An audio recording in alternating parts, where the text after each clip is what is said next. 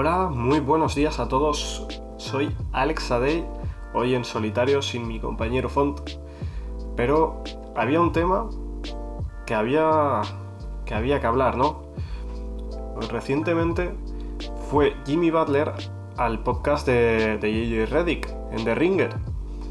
Y pues bueno, dijo algunas cosas interesantes, ¿no? Respecto a la gestión de los Sixers, ya no solo de, del, deportivamente del equipo, sino personalmente de los egos dentro del vestuario, ¿no?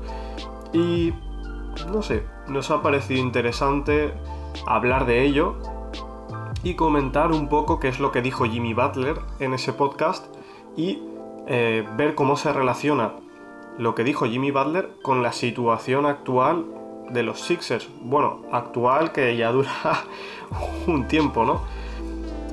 Él dijo, yo cuando llegué allí, como jugador, es que no sabía quién estaba a cargo de nada. O sea, ya directamente un jugador que llega y dice eh, quién manda aquí, ya pues te hace pensar que ese equipo no es el mejor organizado del mundo. Al final tú en un equipo necesitas cierta jerarquía y parece que los Sixers no la tenían y ni la tienen ahora.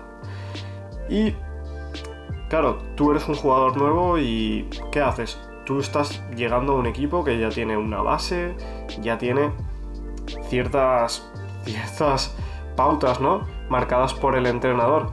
Pero, claro, él habla de decir, yo estaba en la sala de vídeo y escuchaba el clic y nadie decía nada como, venga, a tragarse, a tragarse vídeos de partidos como una película de Netflix y como que realmente, no sé, actitudes mediocres por parte de los Sixers, de decir, pues tío, si estoy viendo vídeo no voy a no voy a saber cómo enfrentarme a los jugadores, tendrá que venir alguien a decirme eh, haz esto en estas situaciones, haz esto en estas situaciones, o aquí sería mejor esto, sería mejor esto, y nadie dice, nada.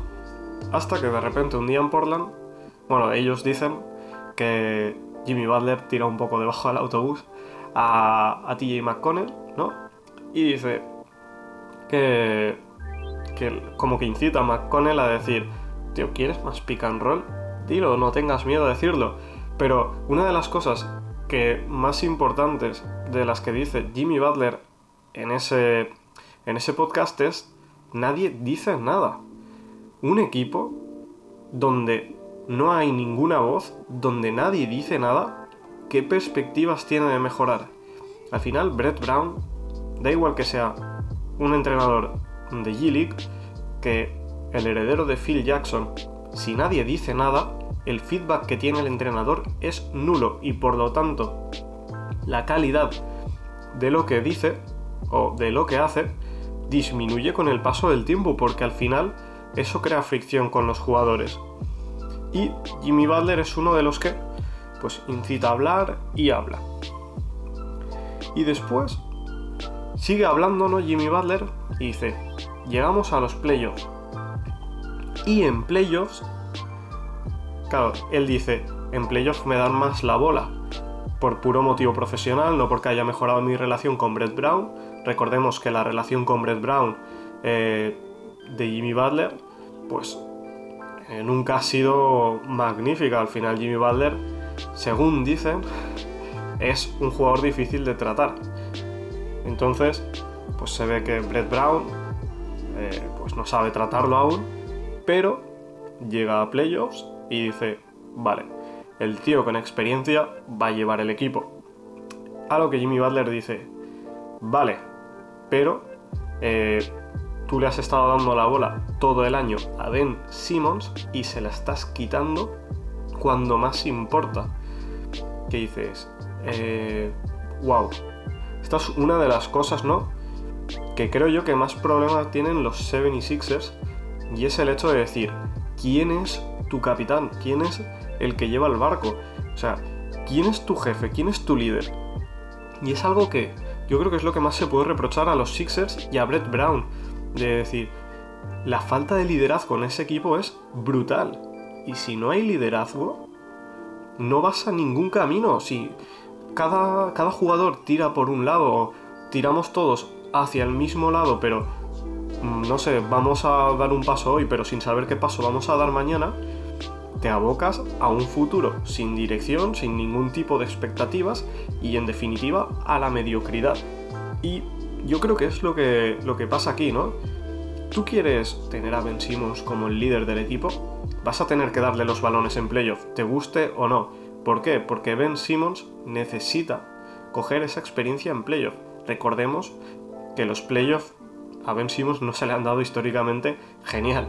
Entonces, todas esas balas que tienes, todos esos partidos de playoff que tienes para ir quemando con Ben Simmons son muy importantes que Ben Simmons los aproveche.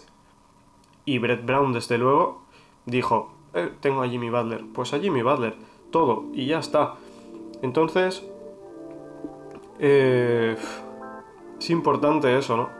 El saber hacia dónde van los Sixers. Vamos, yo si fuese fan de los Sixers, no estaría, no estaría muy contento, ¿no?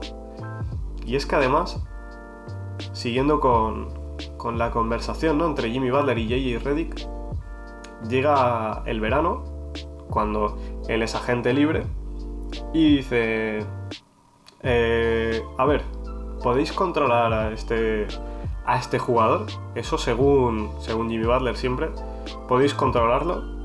La respuesta es que no entonces ya no hay mucho más que hacer, ¿no?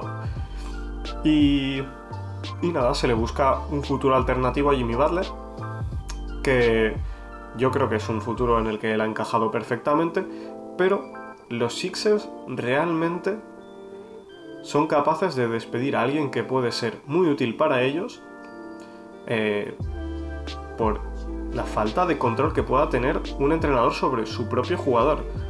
Es decir, castigas a Jimmy Butler por la falta de carácter de Brett Brown. Y ya que hemos hablado un poco de que es todo lo que hablamos, eh, lo que hablaron ellos en el podcast ese de, de Ringer, de Jay Reddick, hay que plantearse ciertas cuestiones, ¿no? Ya con esa información sobre qué son los Sixers, hacia dónde van, qué espera a esa franquicia, ¿no? La primera pregunta es clave, ¿qué rumbo llevan los Sixers? Ya se ha hablado varias veces, Joel Embiid o Ben Simmons. Es difícil gestionar a los dos jugadores porque ocupan las mismas zonas del campo cuando juegan. Es decir, o Ben Simmons desarrolla un tiro o Joel Embiid juega como 5 abierto. En cualquier caso, no se va a favorecer ninguna de las mejores aptitudes de los dos jugadores. Por lo tanto, es una decisión difícil. Y yo personalmente creo que lo mejor sería elegir a uno y echar al otro. Y traspasarlo por piezas valiosas, no gratis. Porque si tú rodeas a uno de esos dos jugadores con jugadores que se complementen bien con ellos, como, no sé, Robert Covington o Dario Saric, eh, ay mierda, esos ya estaban, ¿no? Eh, pues ese tipo de jugadores que todo el mundo dijo, eh, pero ¿por qué los echan si van perfectos? Y otra gente dijo, eh, tenemos a Jimmy Butler. Jimmy Butler duró una temporada y al carrer. Mientras que Covington y Dario Saric podrían haber sido piezas muy, muy útiles. Recordemos todo el, entramado de traspasos que organizaron los Houston Rockets para hacerse con Covington.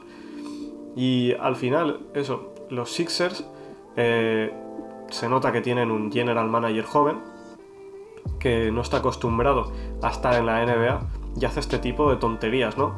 Como eh, pues despedir a jugadores que, pueden ser muy beneficiosos para tus dos jugadores. Recordemos que cuando estaban estos jugadores, los Sixers eh, jugaban mejor, ¿no? Cuando estaban Robert Covington y Dario Saric y es cuando los traspasan cuando ya se quedan sin tiro y un poco sin, sin saber qué hacer. Y es lo que lleva a esta situación, el tener que elegir entre uno u otro, porque es que no tienen recursos para rodear de tiradores a sus jugadores.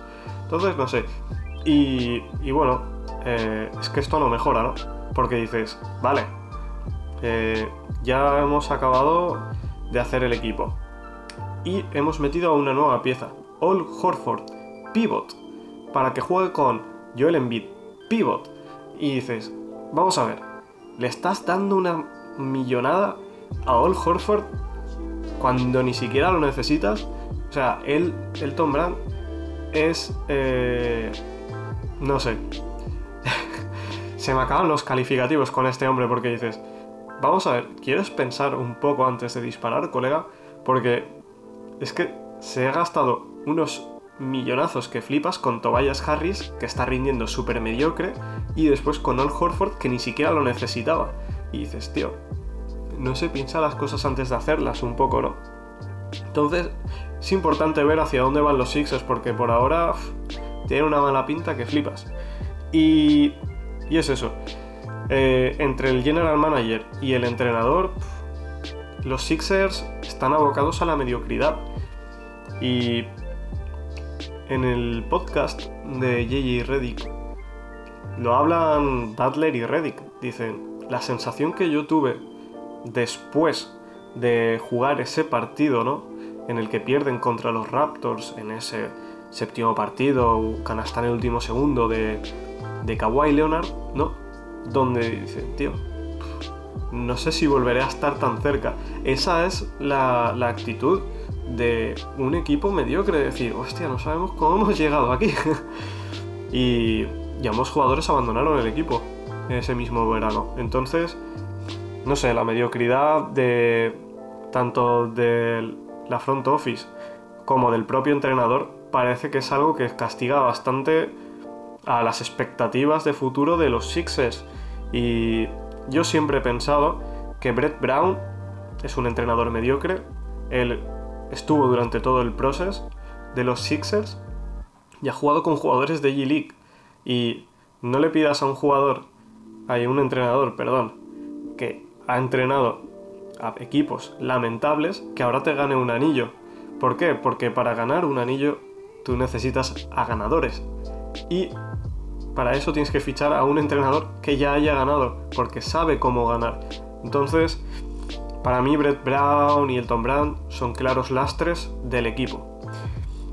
Y eh, para poder llegar a algo va a ser importante que determinen qué es lo que necesitan Horford a la calle y ver eh, cuál va a ser su sistema. No puede ser que ahora está Ben Simmons, vamos a hacer esto, ahora no está eh, Ben Simmons, vamos a hacer algo totalmente diferente. Está bien adaptarse a las situaciones de juego, pero siempre hay que jugar con una idea clara. Y eso es lo que no tienen los Sixers.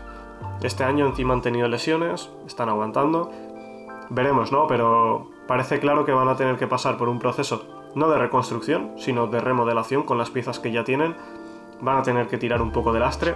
Los contratos de Tobias Harris y Old Horford no son nada bueno para ellos. Y, en mi opinión, Brett Brown, si no sabes gestionar a tus jugadores, quédate en casa, ¿no? Así que esa ha sido mi reflexión sobre qué es lo que hablaron J.J. Reddick y Jimmy Butler. Espero que os haya parecido interesante y nos vemos en otro podcast, chavales. Así que a pasar bien esta época de eh, cuarentena, ¿no? Casi. y nos vemos en la próxima, chavales.